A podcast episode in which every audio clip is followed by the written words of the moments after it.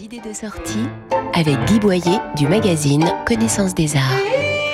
Avec ses collections oscillant entre empire et impressionnisme, le musée Marmottan-Monet va comme un gant en lieu d'accueil de l'exposition Berthe Morisot et l'art du XVIIIe siècle, montée auparavant à la Dulwich Gallery de Londres.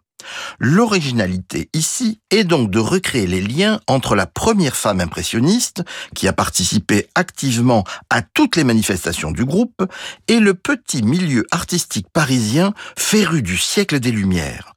Car en cette deuxième moitié du XIXe siècle, on redécouvre le XVIIIe, celui de Boucher et Fragonard, des pastels de Perronneau et Quentin de la Tour.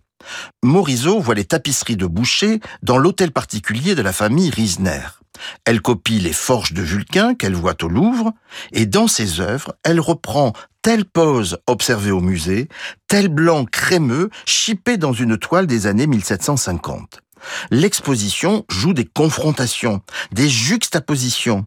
C'est léger, c'est divin, une pointe de 18e siècle exaltée de présent, pour reprendre la formule de Mallarmé.